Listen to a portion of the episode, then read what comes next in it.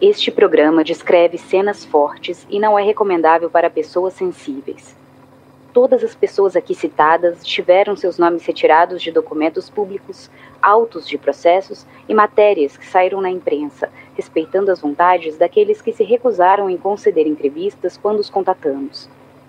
Caso algum dos citados sinta-se desconfortável e deseje um direito de resposta, favor enviar um e-mail para contato@projetohumanos.com.br.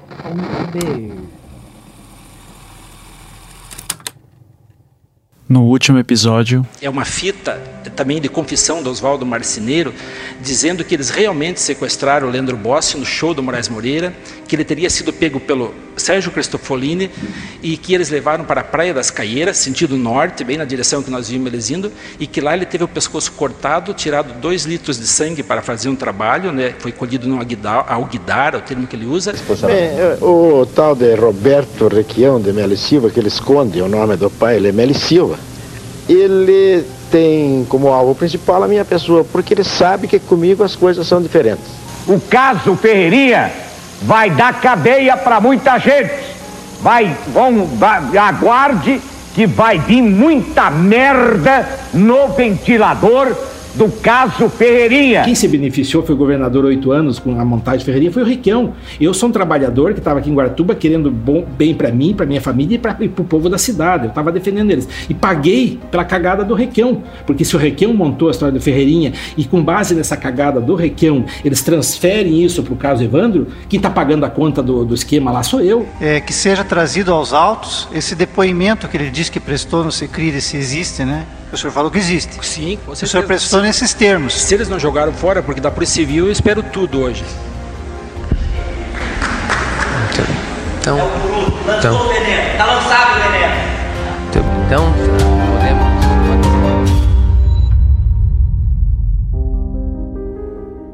Eu sou Ivan Mizanzuki e este é o quinto episódio do caso Evandro, a quarta temporada do Projeto Humanos. Se você não ouviu os episódios anteriores, pare, volte e ouça em sequência. Evandro desapareceu no dia 6 de abril de 1992. Cinco dias depois, no sábado, dia 11, o cadáver de uma criança foi encontrado em um estado terrível a 800 metros de sua casa, num matagal. E apesar do estado avançado de putrefação, seu pai Ademir o reconheceu por conta de uma marca que tinha nas costas, além da chave da casa que estava próxima ao local do corpo. Evandro não foi a primeira criança a desaparecer no estado do Paraná na época, mas o estado de seu corpo e as prisões dos sete acusados, entre eles a filha e a mulher do prefeito de Guaratuba, acabaram gerando enorme repercussão em torno do caso. De certa forma, por um tempo, o seu caso acabou sendo ainda mais discutido do que o do menino Guilherme Tiburtius, desaparecido em Curitiba em 1991 e que até hoje é talvez o caso mais emblemático da memória paranaense.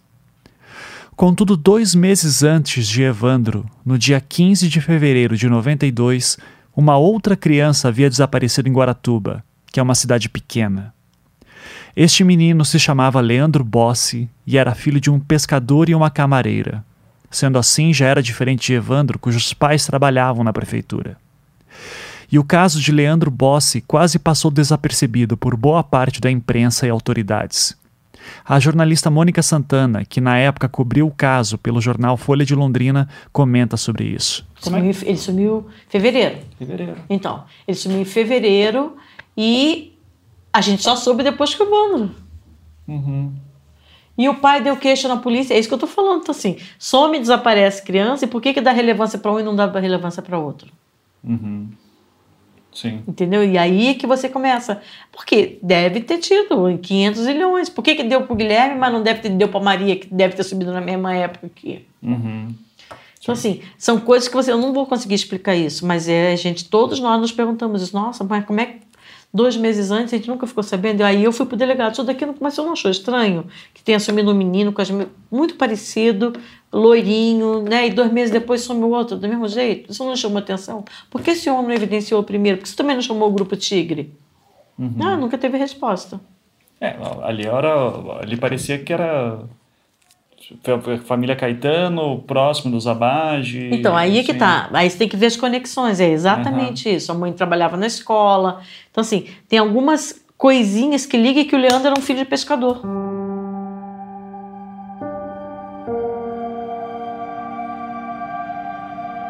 A investigação do caso de Leandro Boss encontra-se em aberto até hoje, pois não se sabe o que houve com o menino. Para conseguir detalhes sobre este caso, eu entrei em contato com o CICRID, a delegacia dedicada a desaparecimento de crianças no Paraná, criada em 1995, três anos após os desaparecimentos de Guaratuba. E tendo em vista que a investigação ainda está em andamento, eu não pude ter acesso aos materiais dela, e é por este motivo que muito do que vou falar de Leandro Bossi baseia-se em entrevistas, depoimentos e matérias que tive acesso.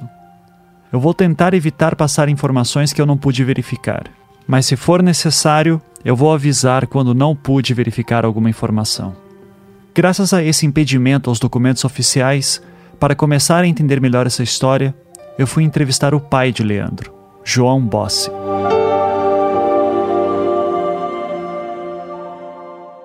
Ele ainda reside em Guaratuba, mas do outro lado da travessia de ferryboat, uma das formas de acesso à cidade.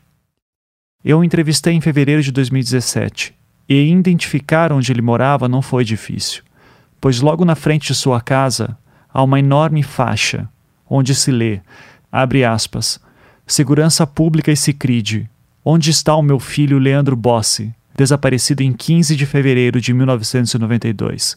Fecha aspas. É, ele é, é muito complicado. O que porque, você lembrar? Né? Porque na época eu pescava em alto mar e eu já era separado da mãe dele. E quando voltei, eu soube a história.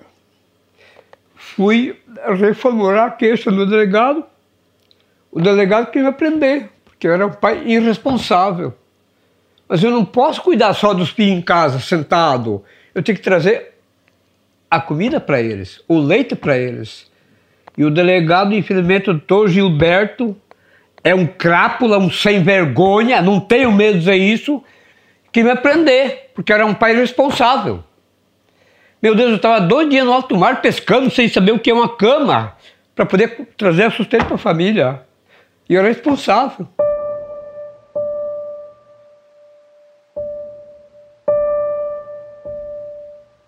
O delegado que ele se refere é Gilberto Pereira da Silva, delegado da Polícia Civil que atuava em Guaratuba na época. Eu não tive como verificar a informação de que de fato ele chamou João Bossi de responsável, tampouco que quis prender João Bossi. Contudo, é importante eu já adiantar três coisas sobre João Bossi. Primeiro, que ele tem muito ódio de todas as instituições públicas. Nas duas horas em que conversamos, foram raras as vezes em que ele elogiou algum policial, promotor ou político.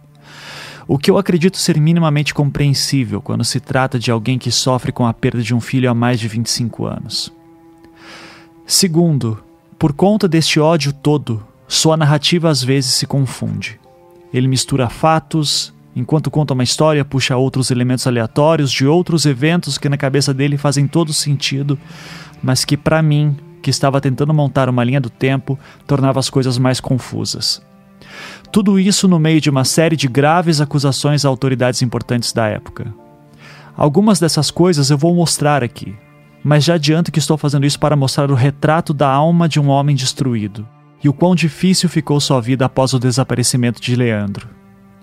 Mais da metade do que ele diz eu não tenho como comprovar e as acusações que ele faz ao então delegado Gilberto Pereira da Silva e outras autoridades não são possíveis de serem verificadas. Como tudo nessa temporada, beiram teorias da conspiração que não são tão difíceis de acreditar. Mas eu deixo claro: nada disso aqui é verificável, ao menos pelo material que eu tenho em mãos. Terceiro e último ponto. No dia que entrevistei João Bossi, seu filho, Ademir Bossi, estava junto. Na época do desaparecimento de Leandro, ele tinha 15 anos e ele acompanhou de perto tudo o que aconteceu.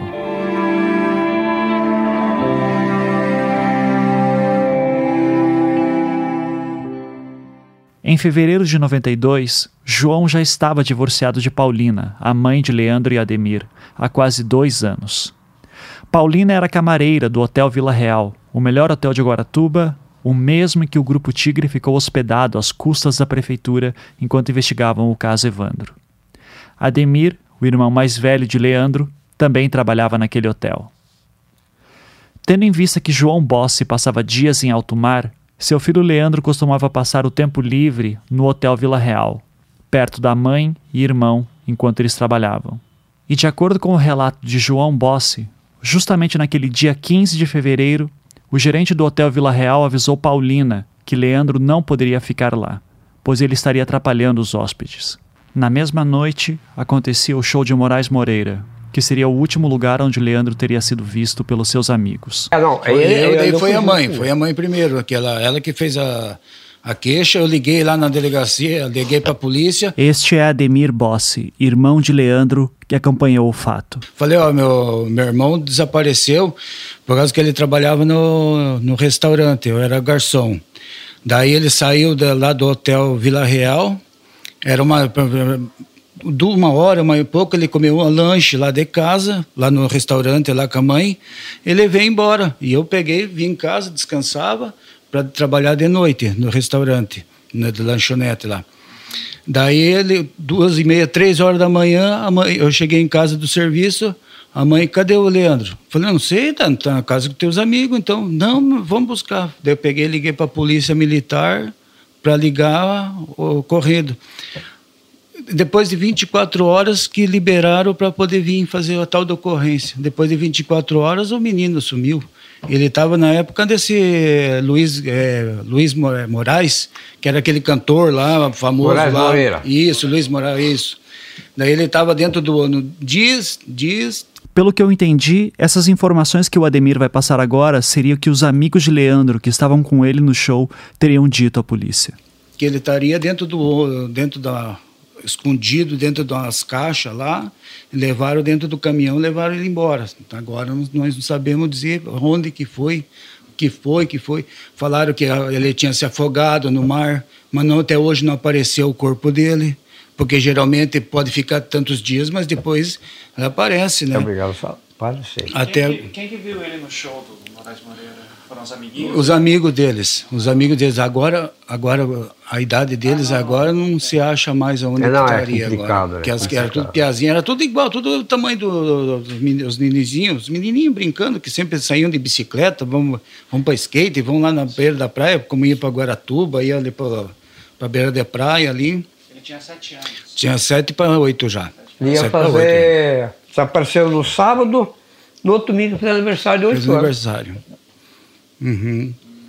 Daí depois disso aí, daí fiquemos tal daí 24 horas, daí o pai entrou, entramos em contato lá e fomos até hoje, foi na delegacia, foi, não, mas é 24 horas depois, 24, é, mudou, 48. Né? Era 24 horas, hoje, é. graças, a Deus, graças a Deus. E, aí? e isso tudo ao movimento da criança desaparecida que está. Eu, Francisco Molina, doutor, a, doutor, a dona Arlete. Arlete é a mãe de Guilherme Tiburtius, que, como falei anteriormente, é provavelmente o caso mais memorável de criança desaparecida do Paraná. Nós tentávamos sempre, senhor da polícia, muda essa lei. E conseguimos. Obrigado, meu senhor. Conseguimos. Sim. A gente foi em Brasília, foi em tudo que é lugar. Em todo lugar, para mudar. Mudamos a lei. Hoje tá, opa, não, já avisa a polícia. Ó, pega um chevette cair no pedaço daqui fora de Iguaçu às 6, 6 7 horas. Ou só depois de 24 horas. Isso era a chance para bandido levar a criança. Hoje, graças a Deus. Conseguiram mudar, né? Não, mudemos. Eu fui duas vezes a Brasília, não apanhei lá, mas olha, eu era teimoso, e sou teimoso. Sou teimoso. Só na minha razão. Se eu estiver errado, baixo a cabeça, muito obrigado, desculpa, sai fora. Fui eu, falecido Molina,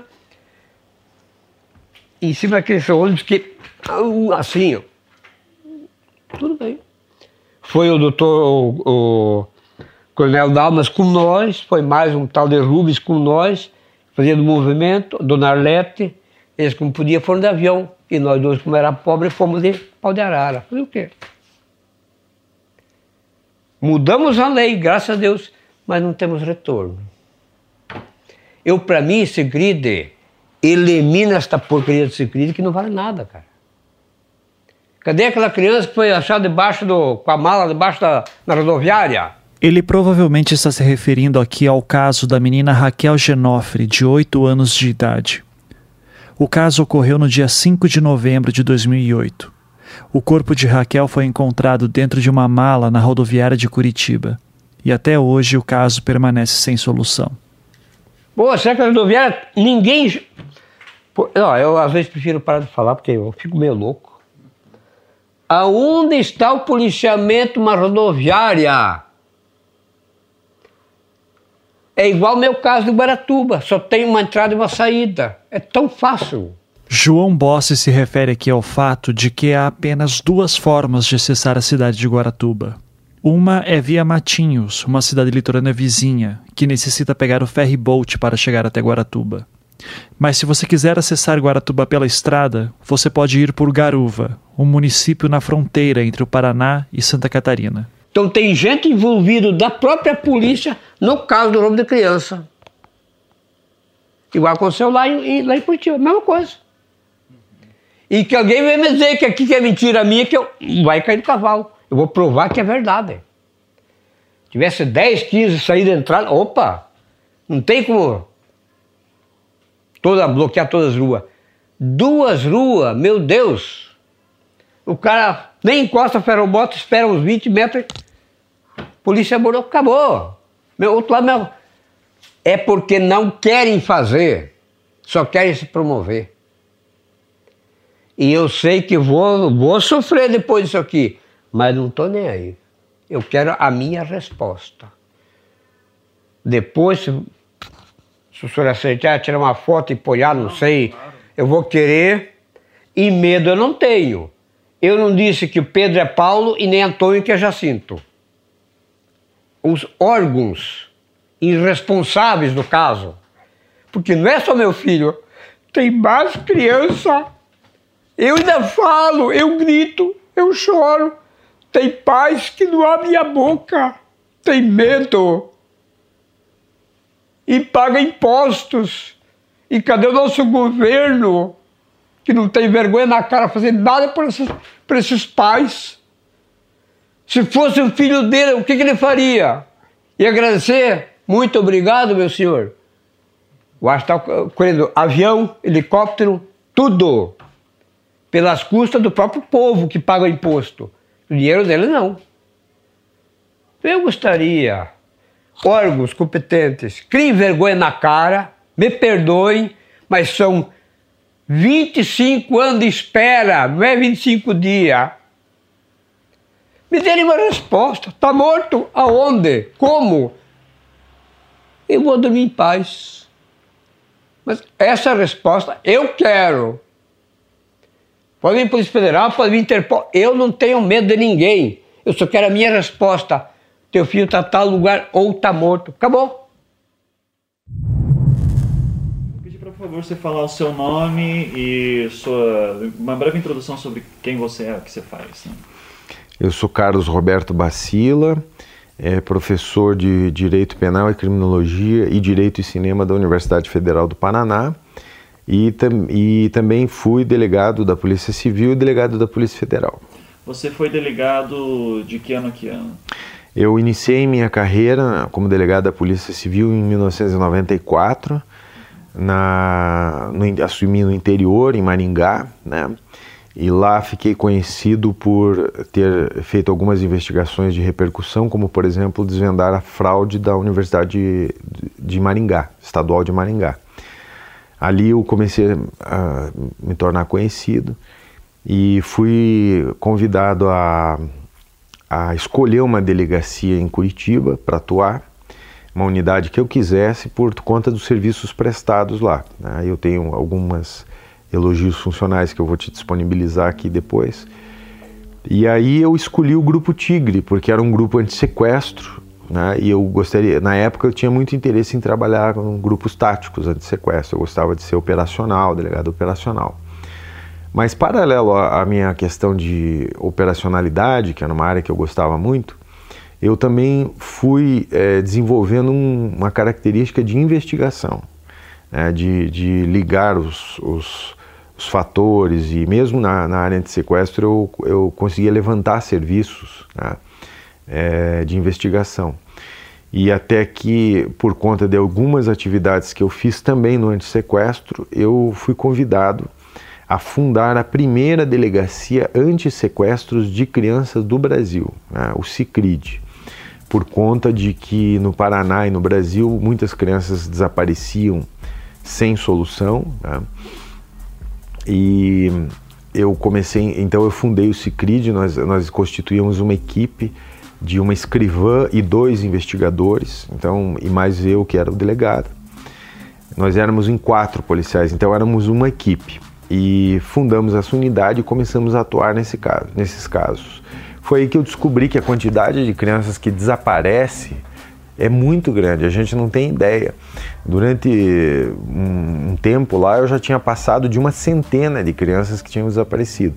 E a maioria eram encontradas, eram crianças que se perdiam, crianças que fugiam de casa. Um caso bem peculiar, uma criança que com 9 anos de idade ela fugiu de casa, se encontrou com um garoto na rua e trocou a roupa dele para que não, se, não fosse identificada pela descrição que os pais iam dar. Então isso chamou muita atenção. Carlos Bacila foi o primeiro delegado do Cicrid e a sua história em breve será fundamental para alguns desenrolares do caso Leandro. Por enquanto estou apresentando ele aqui agora porque, primeiro, ele relata que no ano que esteve à frente do Cicrid, desde sua fundação em 95 até 96, ele solucionou mais de 100 casos. E de fato isso aconteceu, e acontece até hoje. São poucos os casos que eles não solucionam. E o segundo motivo de eu estar apresentando ele agora é que, após ter sido fundado, o Cicrit passou a centralizar todos os casos de crianças desaparecidas no Paraná. Sendo assim, se hoje alguma criança some no interior, a investigação é designada ao Cicrid, que se desloca até a cidade que for para investigar. E isso resulta em maiores taxas de sucesso, pois são policiais treinados para isso. Sendo assim, já quando foi criado, os casos mais antigos de crianças desaparecidas passaram a ir para lá, o que trazia também algumas dificuldades. E aí comecei a investigar casos, e alguns dos casos mais conhecidos, mais, mais antigos, eles vieram para a nossa delegacia, para o CICRID.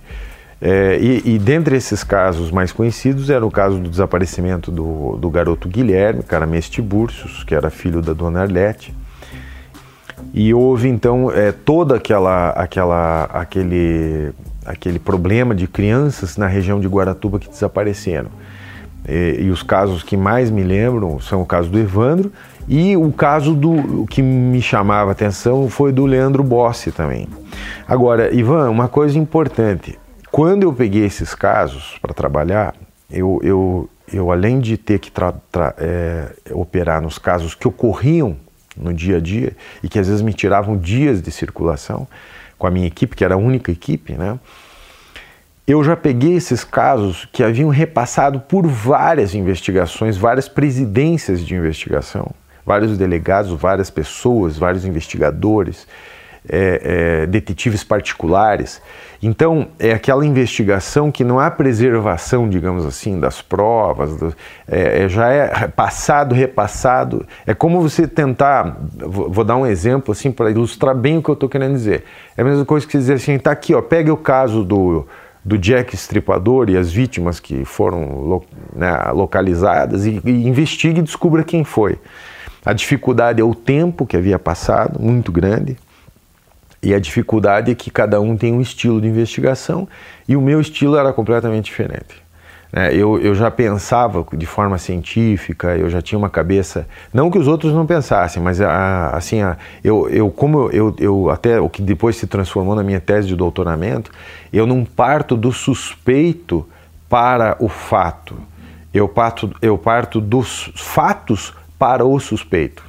E essa é uma, de uma forma diferente. Aquela coisa, não, eu acho que foi esse cara. E daí as pessoas vão investigando a pessoa. Não, eu investigo os fatos até chegar ao suspeito. Então, para mim, todos são suspeitos. E esse método me ajudou muito a, a elucidar casos é, como que eu vou falar para você? O caso, ou, ou não elucidar, mas é, resolver pelo menos uma coisa que poderia ser criada uma mentira sobre o fato. Um dos casos que passou para mim foi o do Leandro Bossi. Bacila investigou o caso Leandro Bossi e sua atuação será fundamental em breve. Mas como ele mesmo disse, ele pegou o caso de uma investigação que já havia passado na mão de outras pessoas. Por isso, por enquanto, vamos voltar um pouco no tempo.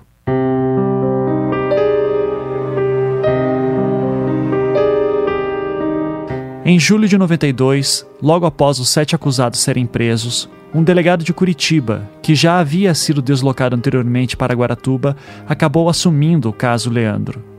Seu nome é Luiz Carlos de Oliveira e é outro personagem fundamental em toda a trama que envolve o caso Evandro. O senhor foi designado para para um inquérito policial do Leandro Bossi, é isso? Eu fui designado em caráter especial para o desaparecimento do menino Leandro Bossi. Não é o caso aqui, no, deixa, não deixa é eu o só caso. lhe perguntar. Não é o então caso. não vou nem entrar muito nisso. Perfeito. Não, não E- Só um minuto. Deixa, eu- deixa eu formular a pergunta. Este é um depoimento que ele prestou no júri de 2004, na ocasião pelo julgamento de três dos sete acusados: Oswaldo Marceneiro, Vicente de Paula e Davi dos Santos Soares, o grupo conhecido como os Pais de Santo.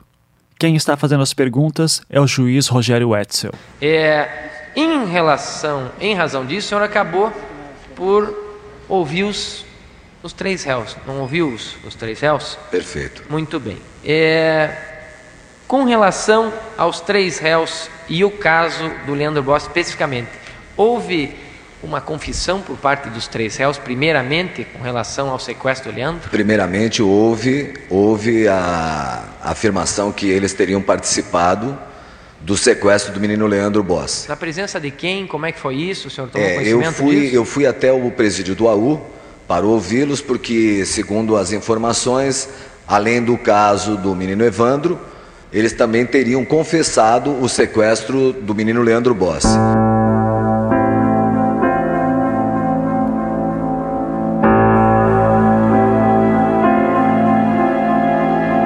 De fato, nos autos do processo há confissões de que alguns dos acusados teriam participado do sequestro e sacrifício de Leandro Bossi, num relato muito parecido com aquele que Diógenes narrou e que mostramos no episódio anterior. Essas confissões teriam ocorrido no presídio do AU, em Curitiba, em torno do dia 11 de julho de 92, cerca de 10 dias após suas prisões. É preciso que se informe, Silas, que eu fui designado também para ser o delegado de Guaratuba durante 30 dias e também em caráter especial o, o caso do Leandro Bossi e também era o delegado titular do 5 Distrito em Curitiba. Eles confessaram esse, esse crime e em virtude disso eu fui designado para interrogá-los. É bom reforçar aqui que o delegado Luiz Carlos de Oliveira apenas assumiu o caso Leandro Bossi após as prisões dos sete acusados. Ao que tudo indica, até então esta investigação estava praticamente parada. No interrogatório, eles afirmaram preliminarmente que haviam cometido efetivamente o sequestro, com algumas considerações que não desencontradas. Até que um dos acusados pediu para falar comigo reservadamente. Primeiramente houve uma altercação com, com o promotor, mas isso foi consentido. Eu fui a determinada sala e ele pediu que eu visse as Ele- suas. ele quem? Oswaldo Marceneiro. Ele pediu que eu observasse as suas costas quando ele levantou a camisa. Efetivamente estava cheio de hematomas, as costas estavam toda roxa. Naquele momento, então, eu perguntei a ele se ele realmente havia cometido o crime ou não. E ele me Tá- O disse. senhor estava ainda como delegado responsável pela investigação do caso Leandro Bossi. Exatamente, exatamente. E perguntei a ele se ele havia cometido aquele crime ou não, aquele sequestro, que era o caso que eu tratava. E ele disse para mim que não, e que era a primeira vez que alguém lhe perguntava se ele havia ou não cometido tal um crime. Em virtude disso, eu chamei o promotor para que presenciasse aqueles hematomas e voltei a fazer uma cariação entre os acusados, o que posteriormente foi negado a participação de pronto sobre aquele fato do sequestro do Leandro Bossi, Negado pelo. por todos, Todos seriam quem? O por, promotor, justiça não, que estava lá? pelos acusados, Ah, pelos acusados. pelos acusados que estavam presos. Posteriormente a isso, então, eu, eu con- continuei as investigações no caso Leandro Bossi. Fui conversando com algumas pessoas, inquirindo a outras pessoas, e é preciso que se diga que esse Leandro Bossi desapareceu em fevereiro do mesmo ano, em 92. O menino Evandro desapareceu em abril do mesmo ano. Dois desaparecimentos num balneário que não nunca tinha existido até então nada semelhante. Não havia um destaque em cima desse caso do Leandro. Havia muito clima de histeria em cima do caso Evandro. E não havia, eram casos é, é correlatos, não havia possibilidade de se investigar um caso sem que entrasse no outro. Mesmo porque, Excelência, eu quando conversei com o pai do menino Leandro Bossi, ele esteve presente no, no encontro do cadáver, que foi identificado como sendo de Evandro. E ele teria exteriorizado, presenciado por um repórter da Rede OM na, naquela oportunidade, o Vladimir, que aquele parecia ser o seu filho.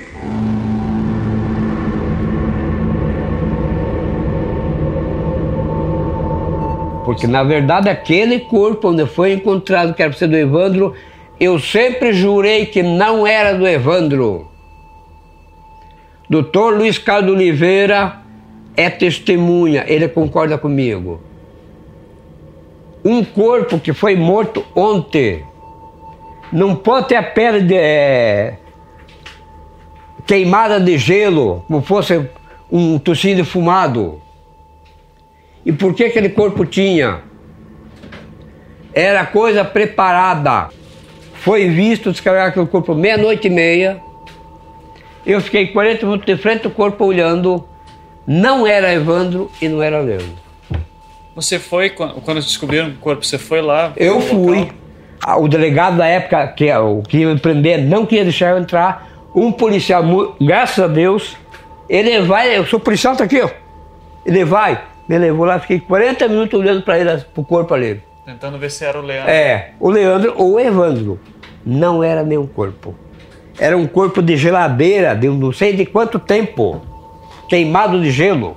Eu já ouvi de algumas pessoas envolvidas nesta história de que o cadáver encontrado e identificado pelo pai de Evandro como sendo de seu filho parecia algo como, entre aspas, queimado de gelo. Eu não sou especialista, então o que eu posso dizer é reforçar aquilo que eu já disse no primeiro episódio dessa temporada. O corpo estava com a pele toda avermelhada, em alguns pontos roxa ou preta. Em apenas algumas pequenas áreas do seu corpo é que era possível ver a cor original da sua pele. Para um leigo como eu, ele aparece num estado avançado de putrefação. E como sabemos, Evandro desapareceu no dia 6 de abril, uma segunda-feira. De acordo com a acusação, ele teria sido sacrificado no dia 7, uma terça, e no dia 11, sábado, aquele corpo foi encontrado. Em conversas informais, eu já ouvi também declarações do tipo, aspas, não parecia com o corpo de alguém que tinha sido morto há apenas quatro dias. Parecia mais um corpo que já tinha ficado congelado por muito tempo, tipo no necrotério, e que depois foi jogado lá. Fecha aspas. Isso é a nossa revolta. A briga de Guaratuba é uma briga política. Política. E daí envolveu a gente, que eu não tenho nada com a história política, envolveram eu.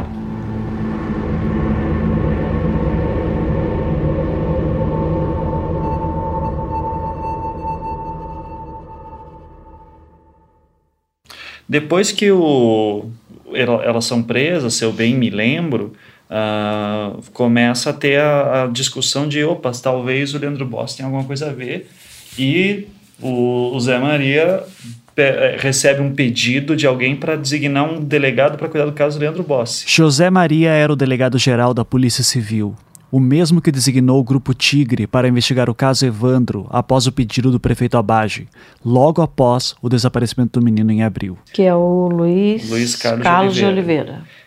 Que daí é outra figura que vai trazer uma nova tese que eu acho que esse corpo pode ser do Leandro Bossi. Daí, e aí? Luiz Carlos de Oliveira, sua opinião? É ele foi. Ele, ele causou um termo que todo mundo usa hoje, porque era um cara que chegou aqui. Ele, quando a gente questionou ele na época, como assim? Uhum. Como assim não é? Pode ser como? Com base em quê? Ele foi o primeiro que jogou isso? Foi, aí bateu de frente com Noronha. João Ricardo Kepes Noronha era o delegado da Polícia Civil que, após as prisões do Grupo Águia, passou a presidir as investigações do caso Evandro.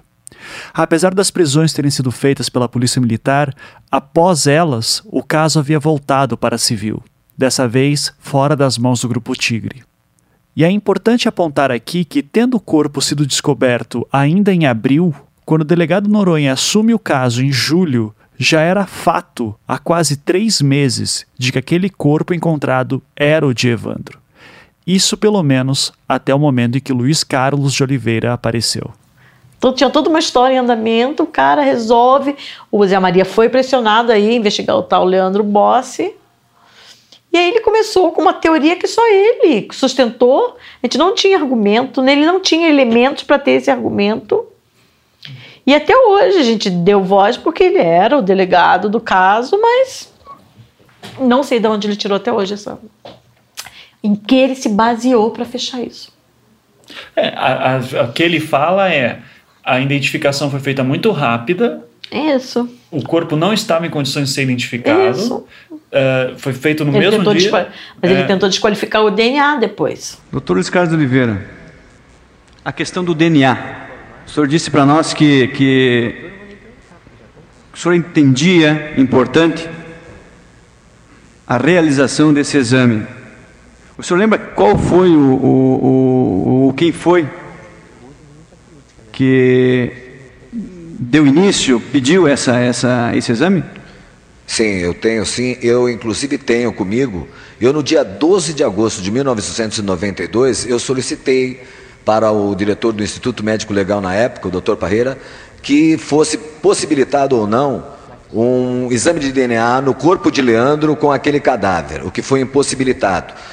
A minha conversa com o delegado Noronha, primeiramente, houve, nós éramos amigos até esse fato.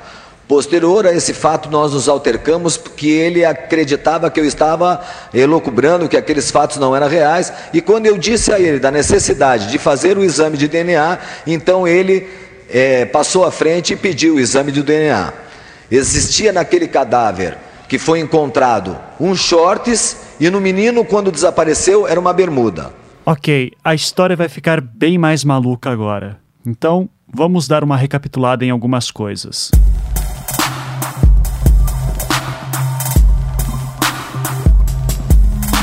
Evandro desapareceu no dia 6 de abril. No dia 11, um sábado, o corpo de uma criança foi encontrado no matagal a 1.900 metros da sua casa. O estado do cadáver impedia sua identificação imediata, mas pelo menos dois elementos apontavam ser Evandro.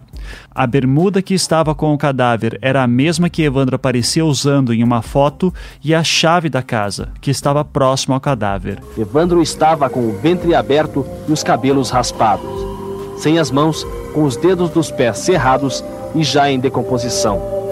Uma imagem de horror que dificultou o reconhecimento pelo próprio tio. É, tá difícil de, de, identificar, né? Porque. Esse tio não é Diógenes, é um outro. O estado tá muito.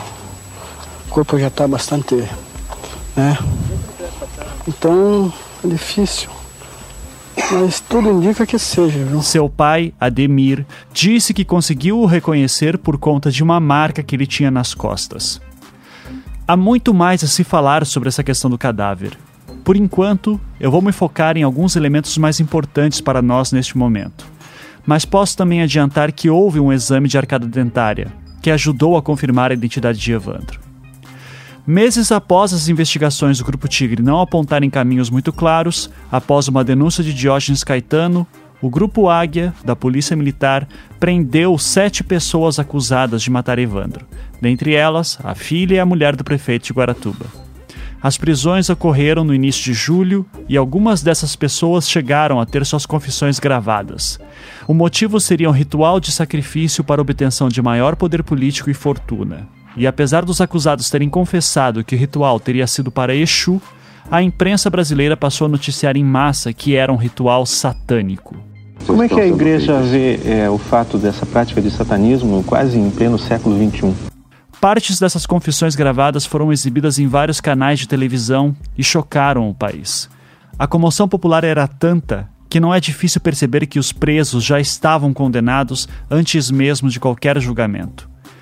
E não à toa, em Guaratuba mesmo, a casa da família Bage e a prefeitura foram apedrejadas pela população local. Agora a multidão se aproxima da casa do prefeito em ameaça depredar a casa. Atenção! Alguém jogou a primeira pedra?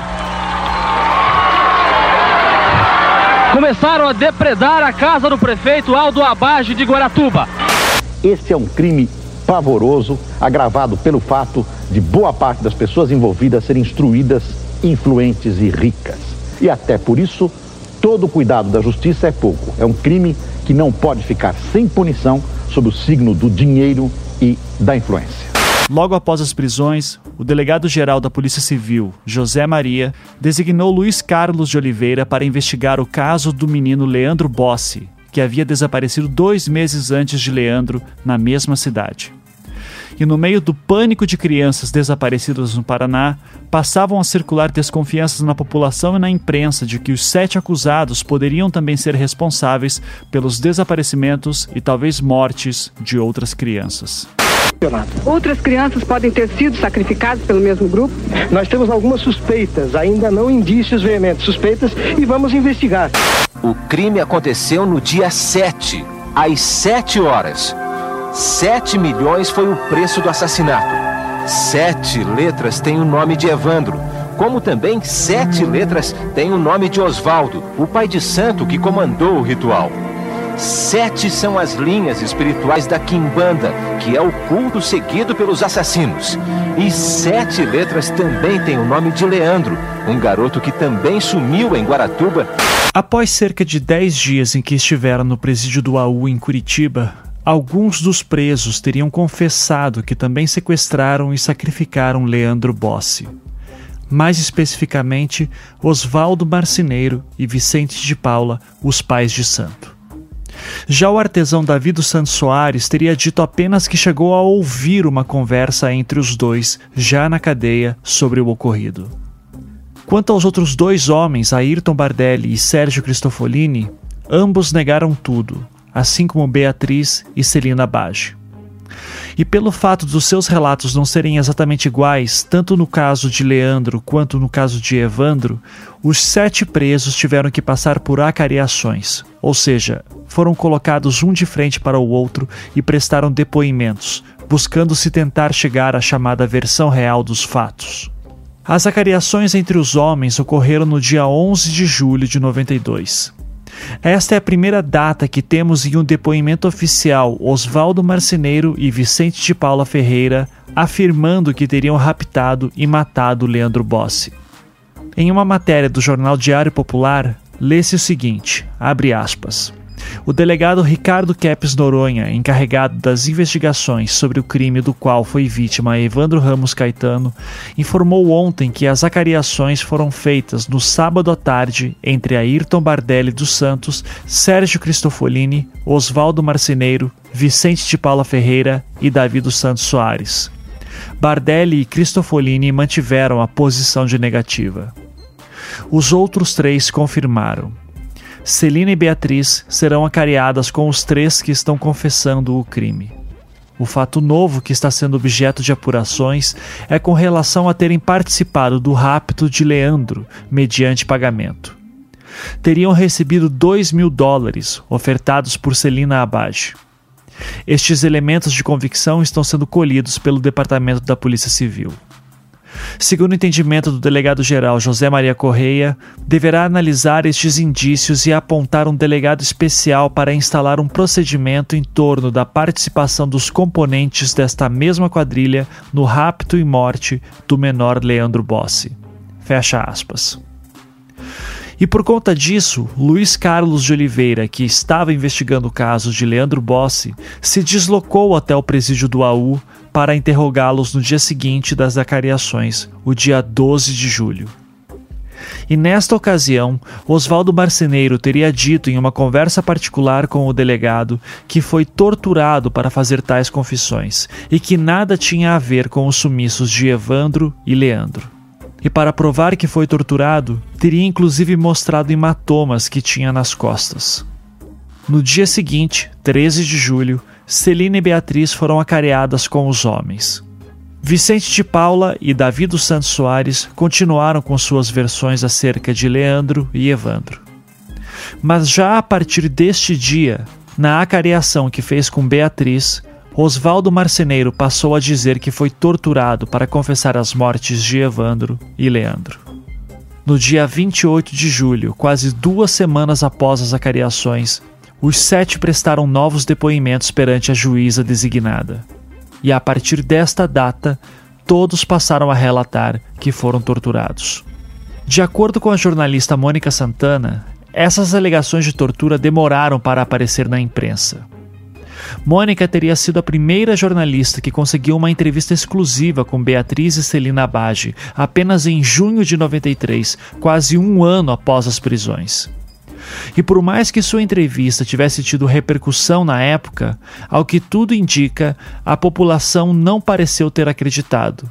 Talvez por conta do impacto gerado pelas confissões gravadas e veiculadas na imprensa no ano anterior. Mas, de acordo com o delegado Luiz Carlos de Oliveira, após as conversas que teve com Oswaldo Marceneiro e os outros acusados, dez dias após suas prisões, ele passou a ter dúvidas de que o corpo encontrado era mesmo de Evandro. Afinal, ele estava em estado de putrefação bastante avançado, sem as mãos, sem couro cabeludo, enfim, como se fosse feito para atrapalhar uma identificação mais rápida. E uma outra coisa também chamava a atenção de algumas pessoas. Segundo alguns relatos, na foto que estava de posse da polícia, na qual Evandro aparecia usando uma bermuda, esta iria até os seus joelhos. E a mesma bermuda estava no corpo encontrado no matagal.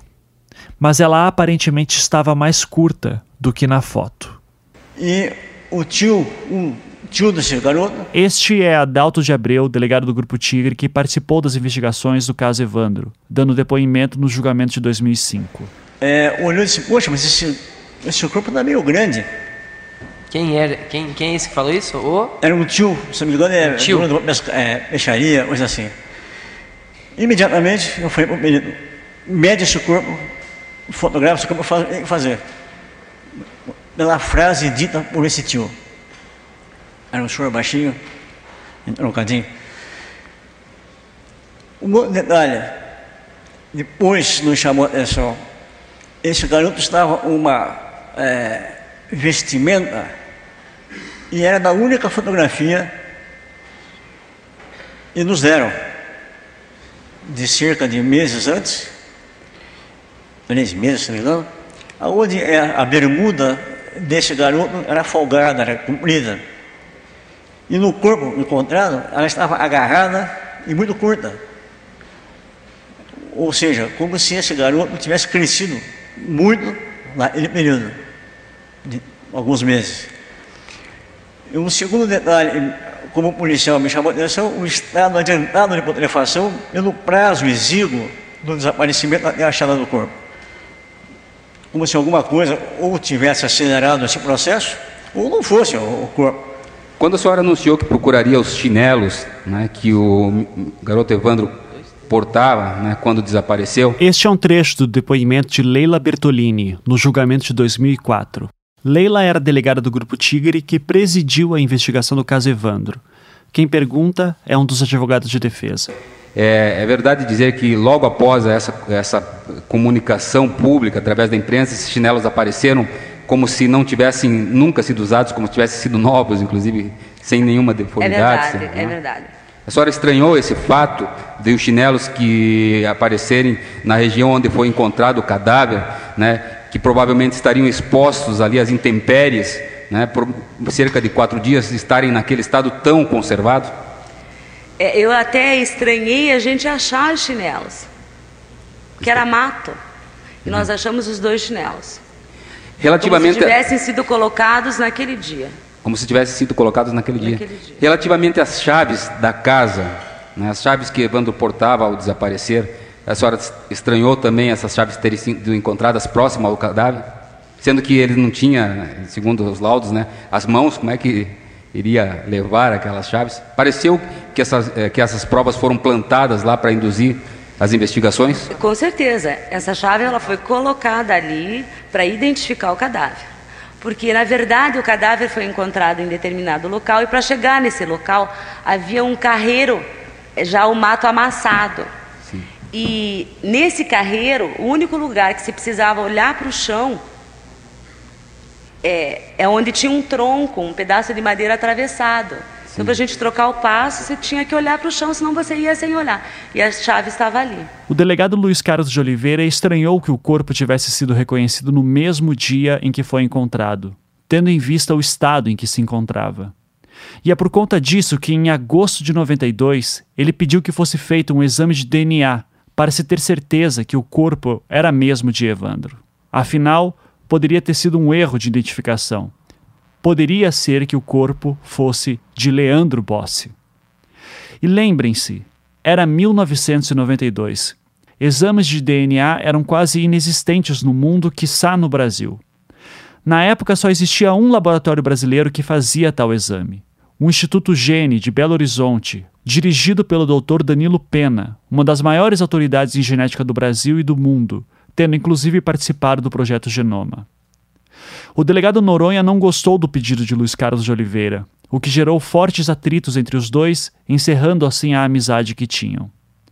Mas ao que tudo indica, essa desconfiança com a identidade do corpo encontrado no matagal em Guaratuba passou a circular também na imprensa da época, o que acabou forçando Noronha a pedir ao Instituto Gene que fosse feito um exame de DNA. Três laudos foram produzidos, sendo o primeiro de novembro de 92, cujo resultado deu como inconclusivo. O último data de março de 1993, com a confirmação de que era de fato o menino Evandro Ramos Caetano. E é neste contexto que o então governador do Paraná, Roberto Requião, veio à imprensa fazer uma declaração, como mostramos em episódios anteriores.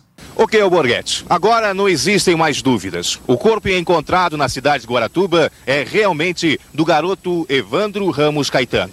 Garoto que foi vítima da seita satânica, onde envolve pessoas, inclusive a esposa e a filha do ex-prefeito daquela cidade. O governador Roberto Requião solicitou a presença da imprensa hoje aqui no Palácio Iguaçu para dar essa informação. Conforme um laudo fornecido pelo laboratório de Belo Horizonte, estado de Minas Gerais, é realmente o corpo do garoto Evandro Ramos Caetano. Governador, esse caso de Guaratuba quase colocou em risco o cargo de alguns delegados e até secretário e diretor da Polícia Civil. Isso vai acabar agora? Vocês vejam, um setor da imprensa do Paraná tentou desmoralizar esse belo trabalho feito pela Polícia Militar e pela Polícia Civil do Paraná. Hoje o exame de DNA confirma que o cadáver encontrado é do menino Evandro Caetano e põe fim à discussão sobre a materialidade do crime. E é preciso que a sociedade não seja mais iludida, porque isso não é discussão, isso não é abertura democrática para a colocação de opiniões contraditórias. Era uma tentativa articulada para libertar, tirar da prisão os responsáveis por esse crime hediondo. A materialidade está comprovada. Os culpados sejam exemplarmente punidos e que os que querem confundir a opinião pública se calem definitivamente.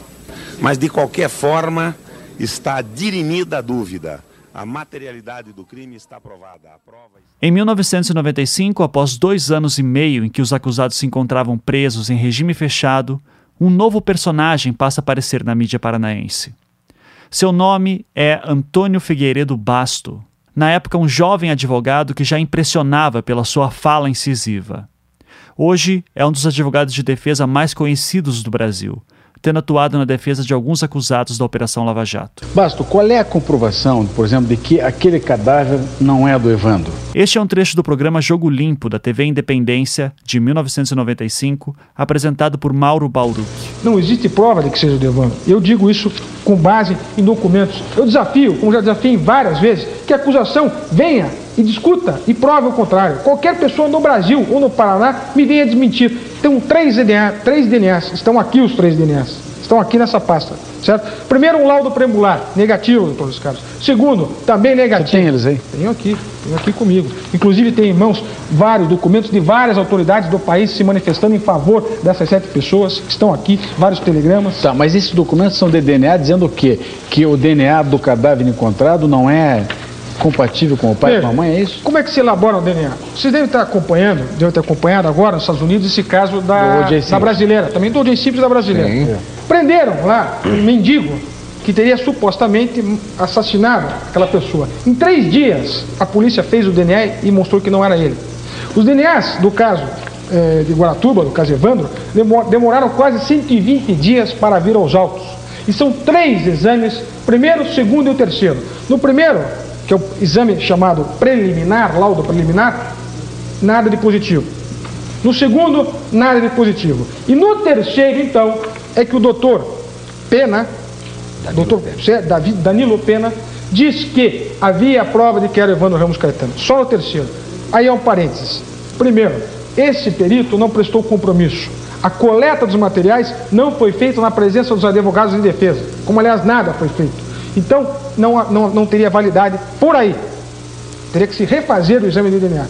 Outra coisa, esse cidadão, Danilo, vai à revista Playboy, da qual eu também trouxe capa e trouxe a matéria aqui, tudo provado, e diz que este DNA teria sido feito com ossos de uma criança de 14 anos. 14 anos, está na revista Playboy, eu tenho aqui, depois eu posso lhe mostrar. Ora, Evandro Ramos Caetano tinha 6 para 7. Agora, esquecem eles que eu também tenho em mãos aqui o testemunho do médico de Paranaguá. Paranaguá é uma cidade próxima a Guaratuba. Que é o doutor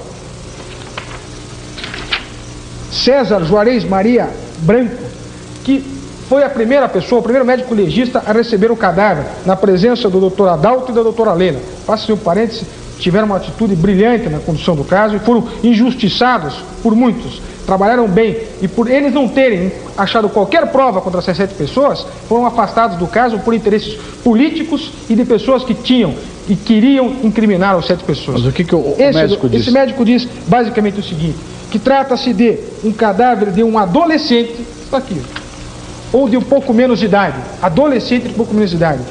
E, ao final ele vai dizer o seguinte, que o pai era uma pessoa tímida que não queria realizar o reconhecimento do cadáver. Mas um tio muito falante pressionava no sentido de que fosse feito o reconhecimento.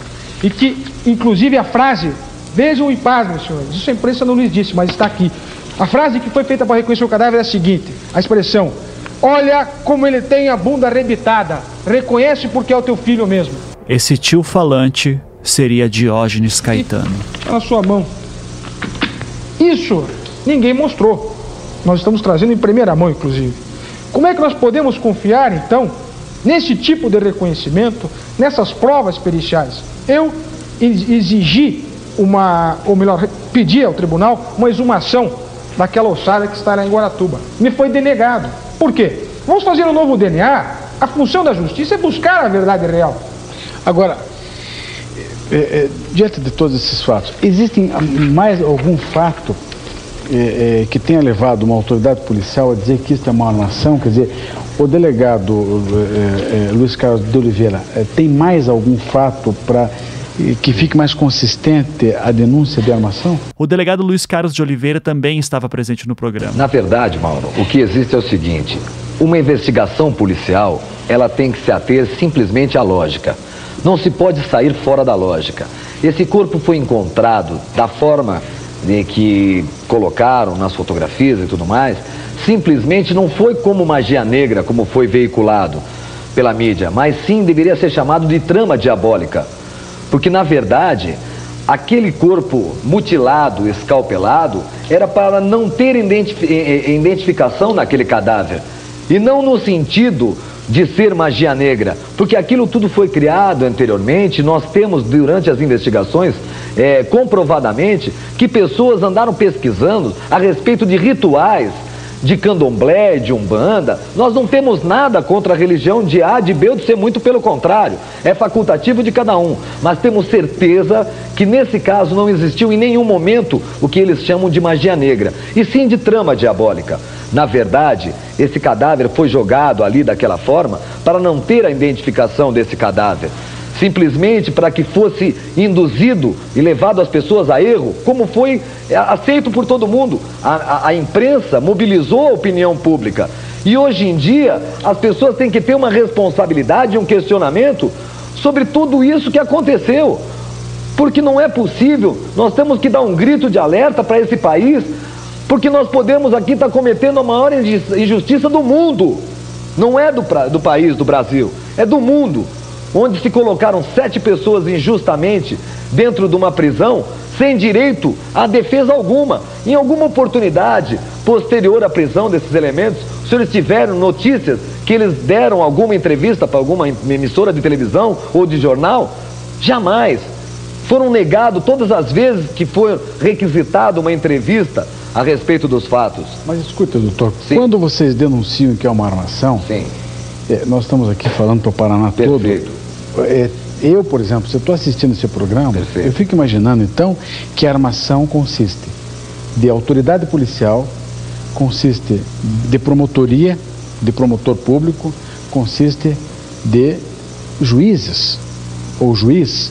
Quer dizer, então você tem promotor, juiz e delegado de polícia numa armação, porque existe um processo que passou pela instância policial, depois pelo Ministério Público, através de promotor de justiça, e depois por o juiz de direito, então está todo mundo na armação.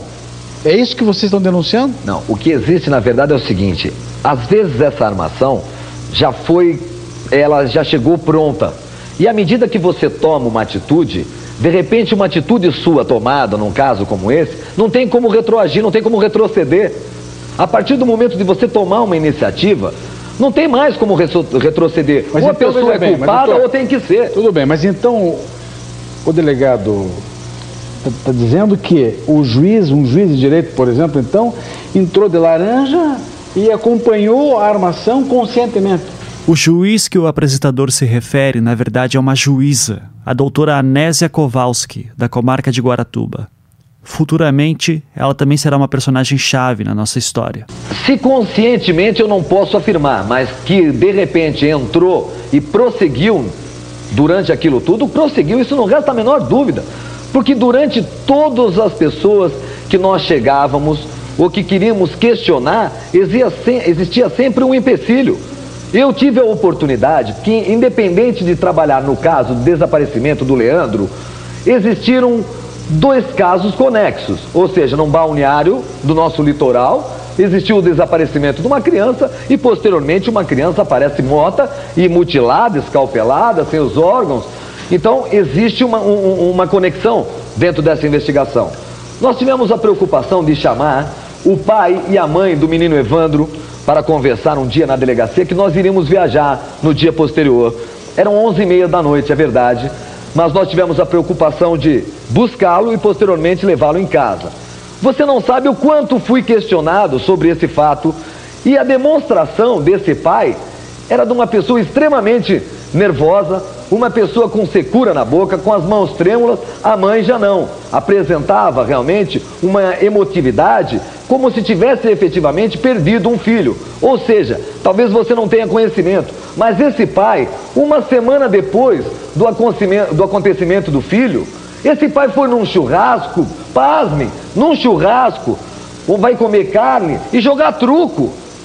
Então, de repente, você vai falar que varia a emotividade de uma pessoa para outra. Eu até concordo. Mas será, senhor, que isso vai existir dentro de uma lógica?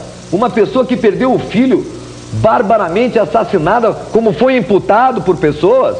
Não acredito. Dentre os vários questionamentos que Luiz Carlos de Oliveira trouxe em todos os anos que o caso Evandro circulou, além de apontar para possíveis conspirações políticas, sempre em torno da figura de Diógenes, um outro fator que ele questionava sobre o DNA era o valor que ele teria custado. Na minha conversa com a jornalista Mônica Santana, nós discutimos um pouco sobre isso. E, assim, eu não compro a ideia de que ele vai dizer assim, porque eu nunca vi esses valores, que ele diz assim, ah, mas o, o, o custaria 2 mil dólares, custou 18 mil. Ele vai falar números assim. É, por que, que custou tanto então? Se não deveria custar tanto, se não. Enfim. Então, mas não era tese suficiente, só tinha um laboratório no Brasil que fazia isso, que era do Sérgio Pena em Minas Gerais. Sim. Não, mas ele dizia assim, ok, era, só tinha o Sérgio Pena, mas custaria 2 mil dólares. É, mas é que ele se custou... pegou num detalhe não. Que me desculpa. Então ele que provasse que tinha outro e que ele pedisse um novo laudo. Uhum. Que o Noronha daí teria também levado esse laudo na calada da noite. É, então aí começou a ter amostras. as teorias de conspiração, entendeu? É, é... Eu não sei por que, que ele fez isso. Foi confuso a época e continua. Hoje, então, continua um mistério para mim. Daí a gente descobre que o Luiz Carlos também tinha relação com o Aníbal Coelho. Tinha muita também. Alguma vez, alguma autoridade pública quem está perguntando é Álvaro Borges Júnior, advogado de defesa no julgamento de 2004, quando foram julgados Oswaldo Marcineiro, Vicente de Paula Ferreira e Davi dos Santos Soares. Algum político pediu, solicitou ao senhor que fizesse investigação paralela? Nunca.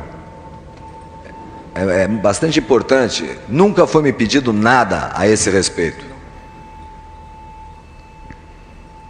Existe nos autos nuances, é, doutor juiz de direito, presidente desse julgamento, de que o falecido deputado Aníbal Cury solicitou que o senhor, pressionou que o senhor fizesse uma investigação nesse, nesse paralelo desse caso? Isso procede ou não? Olha, Excelência, eu até gostaria com todo o respeito, porque essa pessoa eu, passou a ser meu amigo a partir de 1994 e até pela Solicitou ausência ou não do Nunca, senhor? nunca solicitou nada a esse respeito e eu só peço respeito.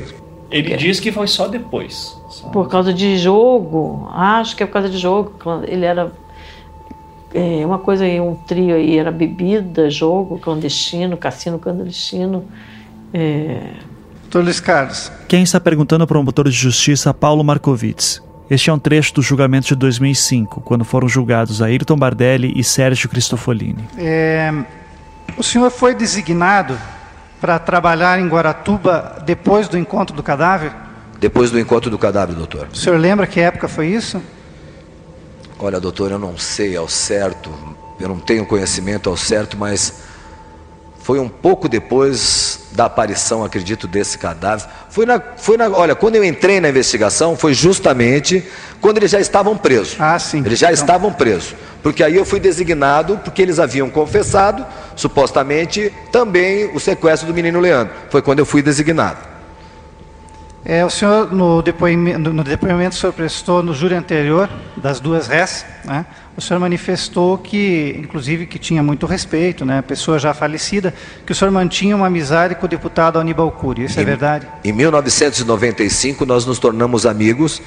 Eu acredito que em virtude da posição, porque muitas pessoas, doutor, é, nesse caso, que trabalharam ou se envolveram, deixaram-se levar simplesmente por comodismo, por tentativa de favorecimento. Então, em 95, nós nos tornamos amigos. Certo. E o senhor tem notícia que esse mesmo deputado é, pediu para o delegado-geral da época, José Maria Correia, que o designasse para responder pela delegacia de Guaratuba? Não. Quem fez essa solicitação foi a doutora Anésia. Ela ligou ao doutor José Maria pedindo que fosse eu o delegado de Guaratuba. E eu fui cumulativamente, porque eu fiquei como delegado-chefe do quinto distrito e também respondendo por Guaratuba. É, o senhor sabe dizer como ficaram as investigações do caso Leandro depois que o senhor saiu, enfim? Não é, vamos entrar no mérito disso. Foi pedido o afastamento, eu saí, e obviamente, doutor, que quando se fala, não se trata simplesmente do caso da vida, mas é um caso complexo e que mexeu com a vida de todos nós. E as pessoas que porventura tinham alguma coisa para falar, sempre me procuravam. Tudo isso me fez um convencimento, mas em nenhum momento eu quis questionar nem arrumar prova nenhuma para ninguém. Não, nem, ninguém está falando isso, doutor Luiz Carlos. É, mas o senhor não acompanhou mais o caso Leandro, então? Diretamente não, doutor. Porque o senhor, inclusive no vídeo anterior que nós filmamos o seu Sim, depoimento no claro júri ano passado, o senhor mencionou que mesmo afastado, é, aliás, mesmo não sendo o delegado incumbido pelas investigações do caso Evandro, Verdade. o senhor fazia diligências. Por Não, isso que eu eu continuava nas investigações. Por quê? Porque aquelas pessoas que tinham conhecimento que eu havia trabalhado sempre me procuraram. Quando se fala que uma pessoa fala, o senhor vai sozinho investigar, não é que eu vou sozinho, eu vou arrecadando as informações, porque anteriormente, quando eu estava na presidência dos autos, eu também investigava sozinho. Certo. Não sei, era uma figura que eu também não dava muito crédito. Eu entrevistei e eu sempre me perguntei, por que você não dava crédito? Porque ele era fanfarrão, ele chegava assim, falava, todo metido, não sei o quê. Mas aí se você pressionava ele, ele, ô Mônica, dava sempre um... Não dava. Então, assim, eu tinha problema com pessoas que não me olhavam no olho. Então, assim, tive muita convivência com ele por conta, porque ele foi delegado também especial, ele foi chefe de divisão. Então, alguns crimes passavam por ele, porque era também foi- era a determinação do Zé Maria.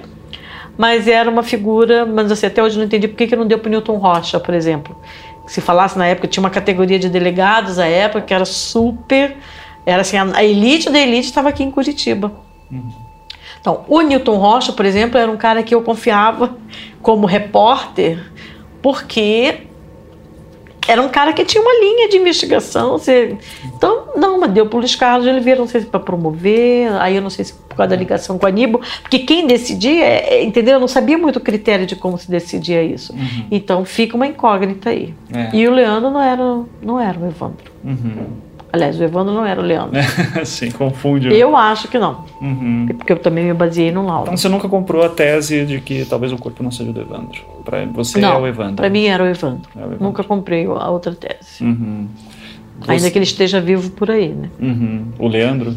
O Evandro. o Evandro? Ah, se- se ele sim, tiver se ele vivo, estiver né? vivo, né? É. Hoje, hoje eu penso dessa forma. Uhum. Pode ser, pode não ser. Pode não ser.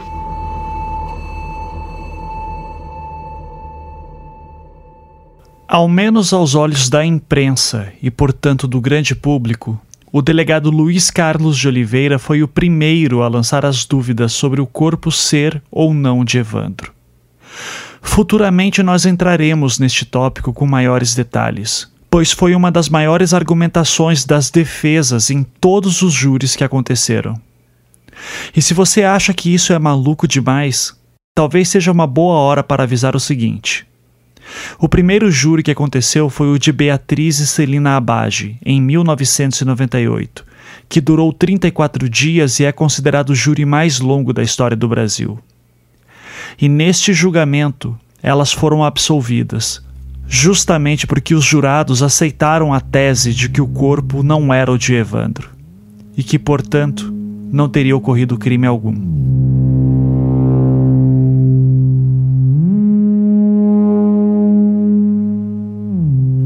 Como mostramos, o terceiro e último laudo de DNA definitivo, que atestava que o cadáver encontrado era de fato do menino Evandro Ramos Caetano, saiu apenas em março de 93, quase um ano após o cadáver ter aparecido naquele matagal. Mas naquele mesmo mês de março de 93, coincidência ou não, um novo mistério surgia em Guaratuba. É preciso que se diga, Excelência, uma coisa que é muito importante. Durante um período que essas pessoas estavam presas, em Guaratuba apareceu um outro cadáver, vestido com a roupa de Leandro Bossi. Eu já não era mais o delegado do Essa caso. então quer dizer os três ou os dois aqui também? Todos. Todos. Eu não era mais o delegado do caso.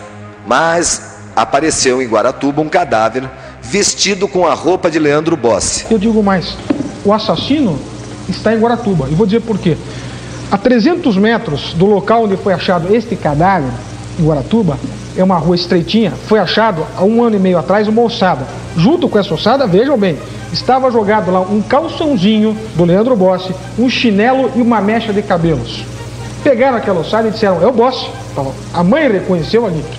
Mandaram para o IML para DNA. Posteriormente, esse cadáver examinado, foi constatado que tratava-se de um corpo de uma menina. Sabe de quem era a alçada? Era de uma menina, uma criança do sexo feminino. Duas questões. Quem é essa criança do sexo feminino? Até hoje a polícia do Estado do Paraná não se movimentou para descobrir. E segunda questão, quem plantou o calção, o chinelo e a mecha de cabelo sabe onde está o Leandro Bossi e está dentro de Guaratuba. Todos esses fatos são fatos diferenciados. Fatos que faziam acreditar que realmente existia alguém querendo responsabilizar alguém de alguma coisa. E tudo isso fazia com que o meu convencimento que tratava-se e que trata-se de uma armação.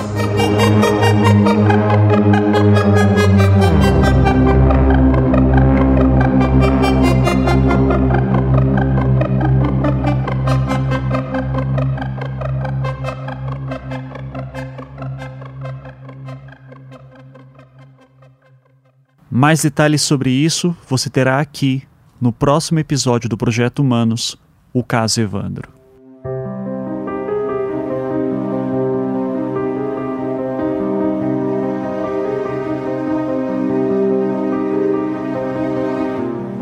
Projeto Humanos é um podcast em formato storytelling produzido pelo Anticast e distribuído pela Half Death. Ele só é possível de ser realizado graças à ajuda de nossos patronos que contribuem mensalmente com a quantia que podem. Se você aprecia o nosso trabalho e gostaria de ajudar, acesse projetohumanos.com.br e clique no link Apoie. Essa história que estamos contando tem muitos personagens e eventos, então, para facilitar, se você entrar na seção do caso Evandro em projetohumanos.com.br, você encontrará um post chamado Enciclopédia. Se você quiser saber mais sobre algum personagem ou evento que citamos, é só dar uma olhada lá. Nós vamos acrescentar mais coisas à enciclopédia à medida que novos episódios forem sendo publicados. Três pessoas foram essenciais tecnicamente para que essa temporada ocorresse e eu recomendo demais que você que está ouvindo contrate elas. Elas são Felipe Aires, que compôs a trilha sonora e masteriza todos os episódios, Aniele Casagrande, que desenvolveu o site e resolveu inúmeros pepinos, Saulo Milete, da Colosseu Design, que produziu a arte visual tema dessa temporada. Para saber como contatar esses profissionais, basta entrar no post de créditos na seção do caso Evandro. As matérias de imprensa e falas que foram utilizadas durante essa temporada foram retiradas em sua maioria de arquivos disponíveis no YouTube e fitas VHS que estavam anexadas ao processo. As fontes originais estão na seção de créditos. Essa temporada só foi possível também graças ao trabalho voluntário de várias pessoas que me ajudaram a catalogar os autos dos processos, transcrever vídeos e áudios, pesquisar matérias em arquivos públicos e verificar informações. Vocês são muitos, então espero que me perdoem por não ficar citando o nome de cada um de vocês, mas se serve de consolo, seus nomes estão todos no post de créditos dessa temporada também. Até o próximo episódio.